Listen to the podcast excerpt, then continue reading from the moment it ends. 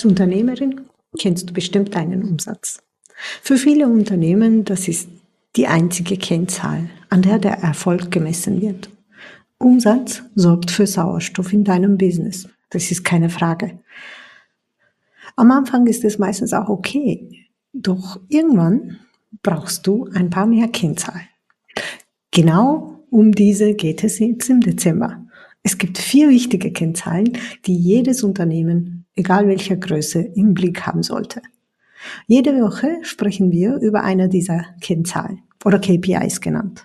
Andrew Carnegie, ein schottisch-amerikanischer Industrieller und einer der prominentesten Philanthropen seiner Zeit, sagte, kontrolliere deine Ausgaben besser als deine Konkurrenz. Das ist, wo du immer einen Vorteil finden kannst. Letzte Woche ging es um den Gewinn und wie wichtig es ist, die Kosten unter Kontrolle zu haben. Heute sprechen wir über die Schwesterkennzahl vom Gewinn, nämlich die Gewinnmarge.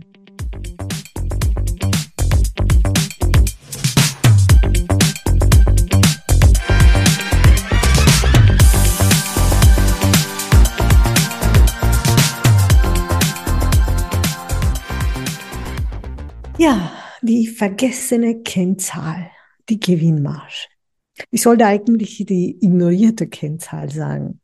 Natürlich äh, ist diese Kennzahl in den Konzernen normal, aber auch in größeren Unternehmen. Bei Selbstständigen allerdings eher unbekannt. Dabei ist sie so einfach und so, so wichtig. Das ist nämlich dein Gewinn als Prozentsatz deines Umsatzes. Also wie viel Prozent von deinem Umsatz bleibt als Gewinn übrig.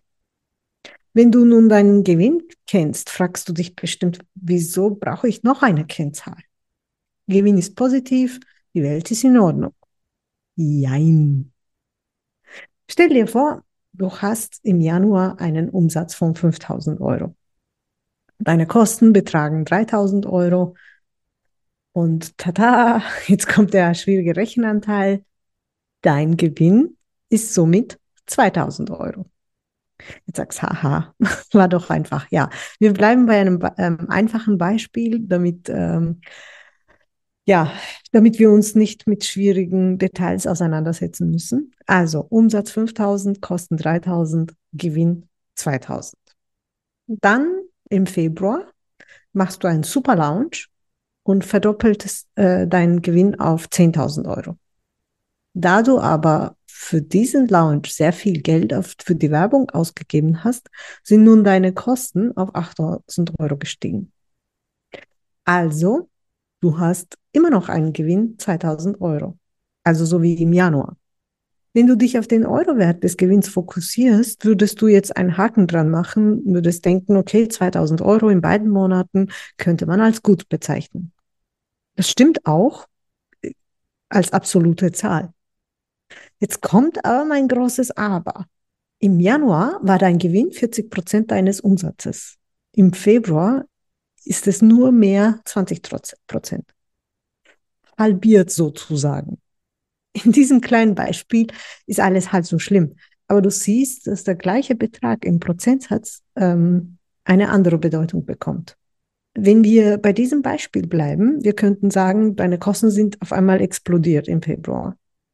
Obwohl dein Umsatz gestiegen sogar verdoppelt ist, hast du proportional gesehen weniger unterm Strich übrig. Spätestens jetzt solltest du dir deine Kosten genauer anschauen. Ich habe ja angekündigt, dass die Werbekosten zu diesem Ergebnis führen. Wenn, wenn das tatsächlich der Fall sein sollte, dann würde ich die ROI, also Return on Investment der Werbeausgaben unter die Lupe nehmen. Jetzt möchte ich nicht näher über, auf ähm, ROI gehen.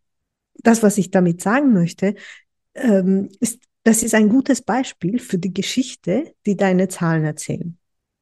Deine Gewinnmarge hat dir gerade erzählt, ja, der Umsatz ist super, dein Gewinn ist auch gleich geblieben, das könnte man auch als Erfolg definieren.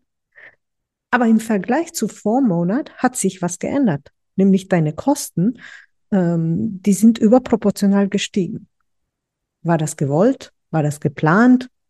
Ist es kalkuliertes Risiko gewesen? Siehst du vielleicht in ein paar Monaten mehr Umsatz dank dieser erhöhten Werbeausgaben und so weiter und so fort und so weiter? Das, da, da gibt es sehr viele Fragen, die du dir stellen kannst. Und als Unternehmerin kannst du jetzt all deine strategischen Analysen erstellen und dich auf den nächsten Launch besser vorbereiten. Natürlich gelten für die Verbesserung der Gewinnmarge dieselben Strategien wie für den Gewinn. Also Kostenoptimierung, Preisanpassung und Effizienzsteigerung. Die hatten wir ja in der letzten Folge im Detail besprochen. Meiner Meinung nach ist der Charme dieser Kennzahl, also der Gewinnmarge, in der einfachen Vergleichbarkeit. Wenn du dir die Gewinnmarge jeden Monat anschaust, weißt du auf Anhieb, ob dein Business gleichmäßig, ob du dein Business gleichmäßig effizient steuerst oder nicht. Du weißt, ich möchte nicht, dass du dich in Kleinkram verzettelst. Wenn sich deine Gewinnmarge von einem Monat zum anderen nur wenig ändert, würde ich damit nicht so viel Zeit verlieren. Es ist unmöglich, jeden Monat den exakt gleichen Prozentsatz zu erreichen. Wenn du zum Beispiel im Schnitt 30 Prozent Marge hast, kann es vorkommen, dass du in einem Monat 29 Prozent hast und in dem nächsten dann 32. Es muss alles in Relation stehen. Wenn du das, wenn du große Sprünge wie in unserem Beispiel zum, ähm, oben, also vorhin, von vorhin, von 40 Prozent auf 20 Prozent hast, dann investiere bitte ein bisschen Zeit für die Analyse. Das erspart dir nämlich böse Überraschungen später. Apropos böse Überraschungen. Die schlimmsten Überraschungen kommen meistens vom Finanzamt. Also es betrifft die Steuern. Wir haben das Thema Steuern bis jetzt gar nicht angesprochen. Naja, ich bin auch keine Steuerberaterin. Ich kann dir jetzt über Steuern nicht so viel sagen. Aber so viel ist sicher. Die Steuern sind für unsere nächste Kennzahl super wichtig.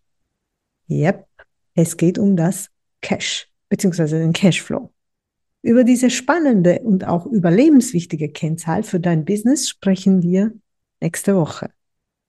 Wenn dir diese Reihe über die Kennzahlen gefallen hat, freue ich mich riesig über eine Bewertung oder ein Feedback. Du kannst diese Folgen gerne auch mit deinen Business Friends teilen. Weihnachtsgeschenk für den Business so, sozusagen. Auf jeden Fall danke ich dir, dass du heute dabei warst und freue mich auf die nächste Woche mit der nächsten Kennzahl. Bis dahin, ciao, ciao.